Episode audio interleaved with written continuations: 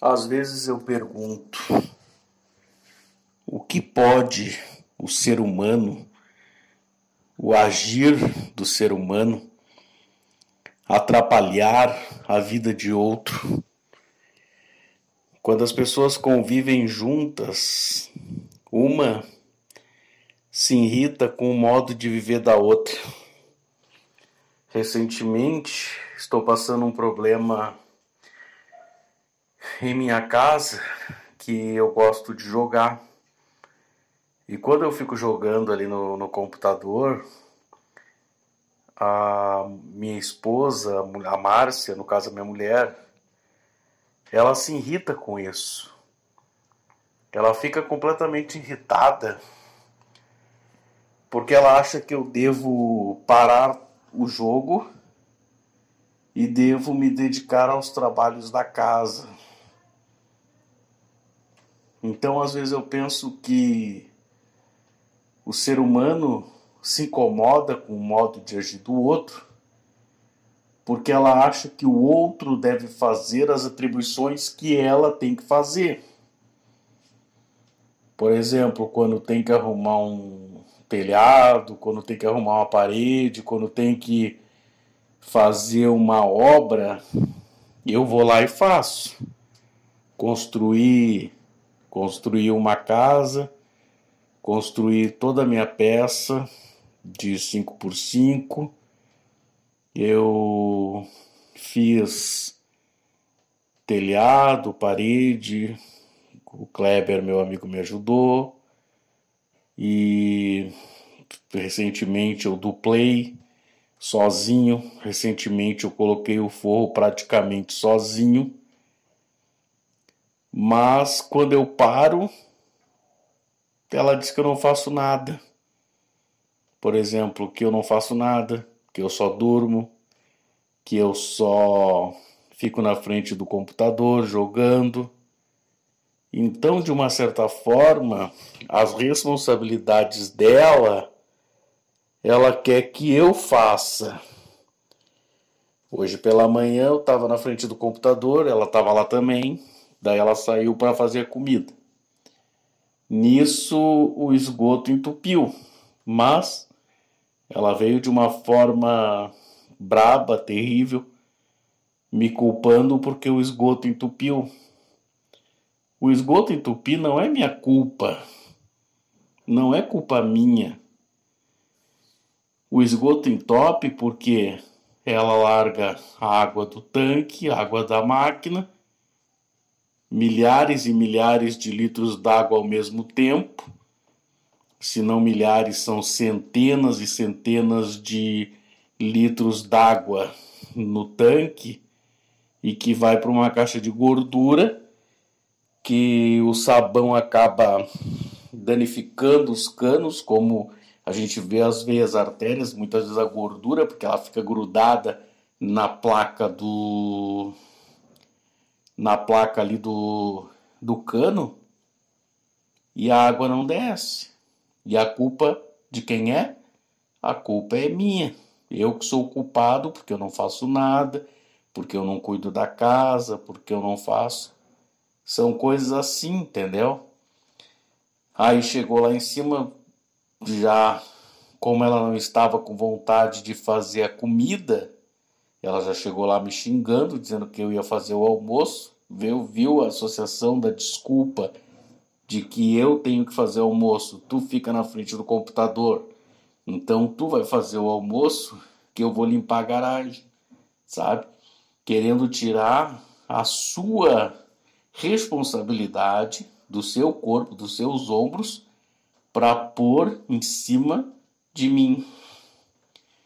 Então, o ser humano ele se sente incomodado com a vida do outro porque ele acha que o outro deve fazer aquilo que é de responsabilidade dele fazer. Por exemplo, numa empresa, eu tenho minhas tarefas e vejo o meu colega sentado. O meu colega, por algum lado, por outro, por outro meio, ele já fez a tarefa dele. Então ele ele está tranquilo. e eu não consigo fazer a minha, então eu me irrito, porque aquele cara é um folgado, porque ele não faz nada, porque ele, ele não, não quer fazer isso, não quer fazer aquilo, entendeu? Qual a relação? Então eu entendo hoje o quê? Que o outro se irrita comigo porque ele acha que eu devo fazer as responsabilidades dele. Então, no dia que o ser humano conseguir compreender, o dia que o ser humano conseguir entender que cada um tem a sua função, que cada um tem a sua posição, que eu não devo cobrar o outro da maneira que eu acho que deve ser, e sim cada um tem que ser cobrado pelaquilo que realmente é de sua responsabilidade.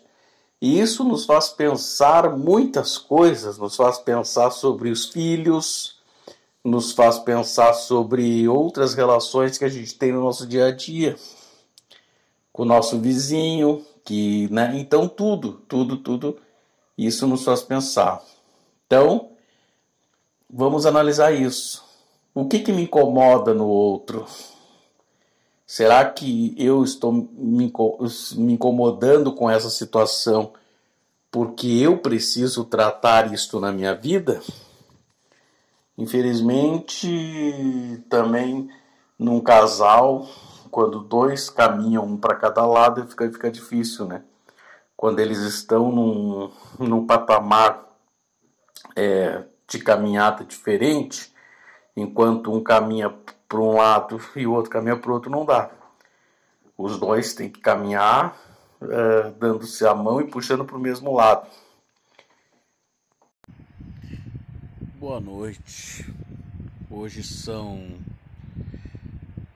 quinta-feira, dia 27 de janeiro de 2022. Agora são 22 horas 31 minutos e eu quero neste momento dizer algumas palavras que estão guardadas no meu coração. Não sei se alguém vai ouvir esse podcast ou não, essa gravação, mas eu gostaria de relatar essas, essa, é, de contar estas coisas que existem e que estão no meu coração. É, as pessoas fazem as coisas. Hoje me veio na mente uma frase da qual até eu coloquei lá no meu status do, do WhatsApp que seria assim: é, em poucos minutos se destrói um castelo que demorou anos para ser construído. Assim é as pessoas. As pessoas são assim os seres humanos, pelas suas decisões, pelas suas é, mudanças de comportamento, pelos seus desejos, pelas suas é, vontades, ele acaba colocando, sem pensar, a sua vida fora em poucos minutos Muitas vezes um casamento de 27 anos ele se acaba em um minuto.